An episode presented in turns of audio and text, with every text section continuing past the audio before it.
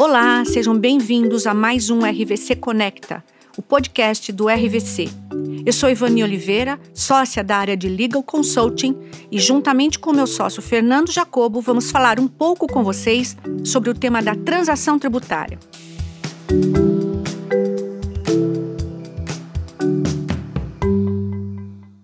Como muitos sabem, a Lei 13988 de 2020 foi o marco instituidor dessa modalidade de liquidação de dívidas, denominada transação. E recentemente foi regulamentada pela Procuradoria-Geral da Fazenda Nacional e pela Receita Federal. É sobre essa regulamentação que vamos tratar hoje no nosso podcast. Fernando, como vai? É um prazer estar aqui com você para esse bate-papo. Oi, Evani. Olá, ouvintes. Muito bom dividir com todos vocês as discussões que temos tido com as empresas sobre a transação. Como você comentou, Evani, as disposições legais foram disciplinadas nos meses de julho e agosto, agora de 2022.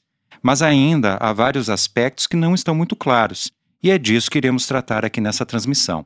Para começar, vale lembrar que antes da instituição da transação tributária vigiam os programas de parcelamento especial concedidos de tempos em tempos, tais como Refis, Refis da Crise, Refis da Copa, PERT, PAES, onde as concessões de redução de multijuros e prazos de pagamento eram oferecidos indistintamente a todos os contribuintes, independentemente da saúde financeira de cada um, bem como tinham prazos de adesão definidos.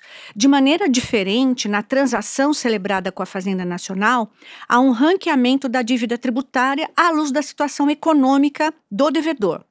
Regra geral, quanto mais difícil a situação de recuperabilidade dos débitos tributários, maiores serão os descontos especiais para o pagamento e liquidação desses débitos.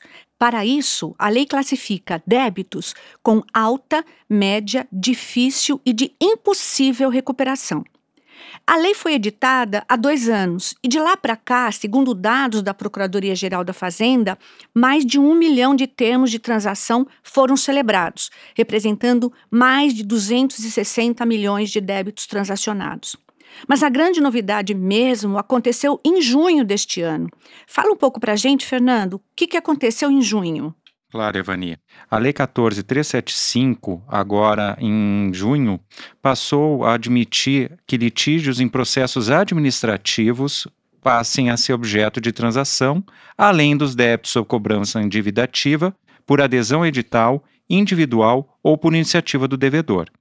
Ela facilitou ainda mais as condições para transacionar e apresentou a possibilidade de uso do prejuízo fiscal de imposto de renda e da base negativa de contribuição social sobre o lucro. Para o quê? Para o pagamento de até 70% do saldo remanescente após as reduções, tanto do próprio devedor quanto do responsável ou oriundos de empresas vinculadas societariamente ao devedor. Nosso objetivo aqui é tecer alguns comentários sobre essa possibilidade de uso dos saldos de prejuízo fiscal e da base negativa de contribuição social, algo que despertou um grande interesse nas empresas diante da possibilidade de escoamento desses créditos fiscais. Vale lembrar que muitas vezes esses créditos nem mesmo podem ser registrados contabilmente em face da falta de perspectiva de utilização mediante a contraposição a lucros tributáveis futuros. Por isso, a expectativa do mercado em torno desse assunto era muito grande. Quem primeiro se manifestou foi a Procuradoria, por meio da Portaria 6757 de 2022, que tem um capítulo inteiro dedicado a esses créditos que poderão compor o plano de regularização.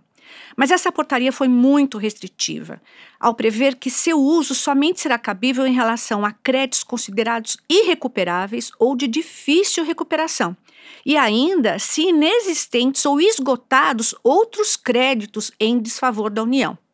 Além disso, é vedado o uso desse benefício nas transações por adesão e na transação simplificada, que se relaciona a débitos superiores a um milhão e inferiores a 10 milhões.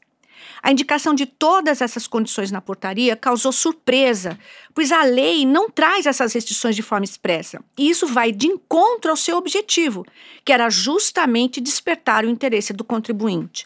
Essa portaria provoca, nessa medida, o efeito contrário ao pretendido pela norma, porque frustra as expectativas de muitos contribuintes que viam a possibilidade de discutir com a Procuradoria um acordo para a liquidação de seus débitos, tendo esses créditos como elemento de composição. Mas, felizmente, pelo menos a Receita Federal disciplinou o uso do prejuízo fiscal e da base negativa de forma diferente. Como que vai funcionar isso, Fernando? Bom, Evani, em agosto, agora último, foi baixada a portaria da Receita Federal número 208, que veio o quê? Admitir a liquidação de até 70% do saldo remanescente dos débitos com a utilização de créditos de prejuízo fiscal de base de cálculo negativa da contribuição social na transação de créditos tributários em contencioso administrativo fiscal. Embora o ato citado estabeleça que o uso desses créditos será concedido a exclusivo critério da Receita Federal, não apresenta as demais condições impostas pela Procuradoria, em detrimento da abertura legal conferida para o uso desses créditos, o que pode representar um caminho mais amplo para as negociações de débitos em processos administrativos. O fato é que, mesmo com a regulamentação e até considerando as posições publicadas pela Receita Federal em seu site, na parte de perguntas e respostas, restam dúvidas acerca de como será feita a análise da capacidade econômica do sujeito passivo que quiser aderir à transação. Sabe-se que, a depender dos parâmetros indicados nos atos, os débitos serão classificados e graduados como do tipo A, débito com alta perspectiva de recuperabilidade, até o tipo D, que são os débitos irrecuperáveis.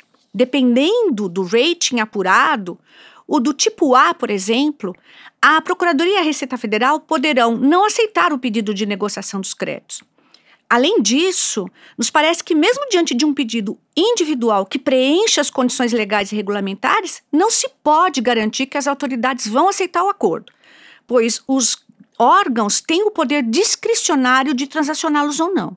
Pois é, aqui a questão é saber se as autoridades fiscais estariam dispostas a sentar à mesa de negociações com contribuintes com dívidas com alta e média perspectiva de recuperação. Cogitamos, nesse caso, da situação hipotética de uma empresa com boa saúde financeira em litígio com a administração tributária por haver dúvida quanto à real existência do débito. Esse contribuinte poderia estar disposto a renunciar a essa discussão diante da possibilidade de transacionar, mediante o uso dos seus créditos de prejuízo fiscal e base negativa de contribuição social.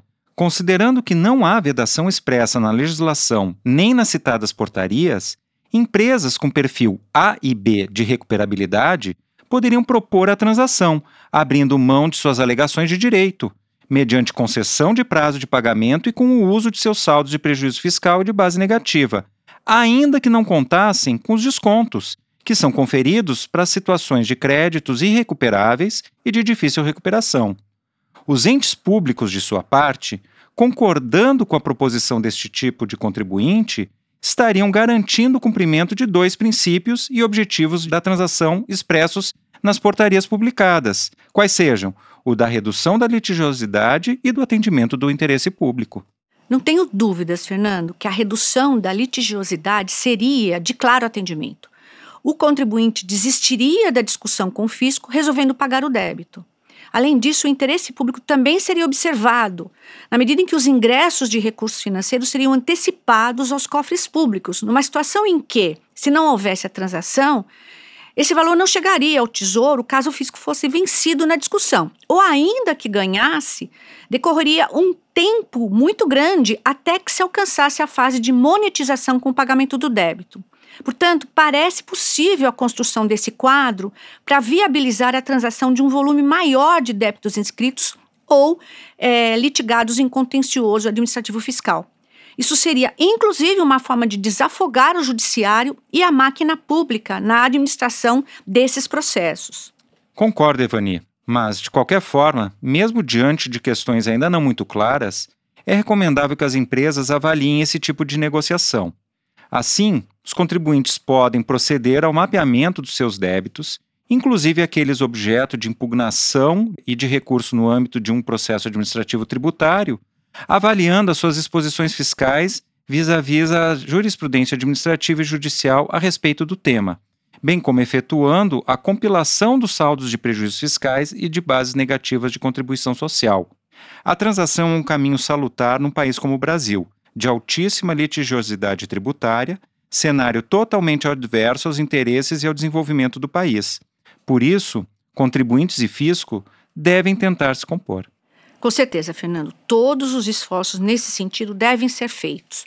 A transação, como meio de liquidação de litígios, veio para ficar.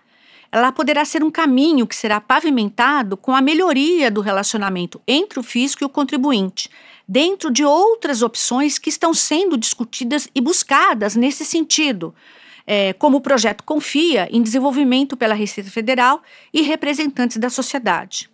Bom, chegamos ao fim deste episódio. Foi muito bom bater esse papo com você, Fernando. Agradeço muito a você e a todos os nossos ouvintes. Foi muito legal, Evani. Espero que os nossos ouvintes tenham aproveitado também. Até a próxima.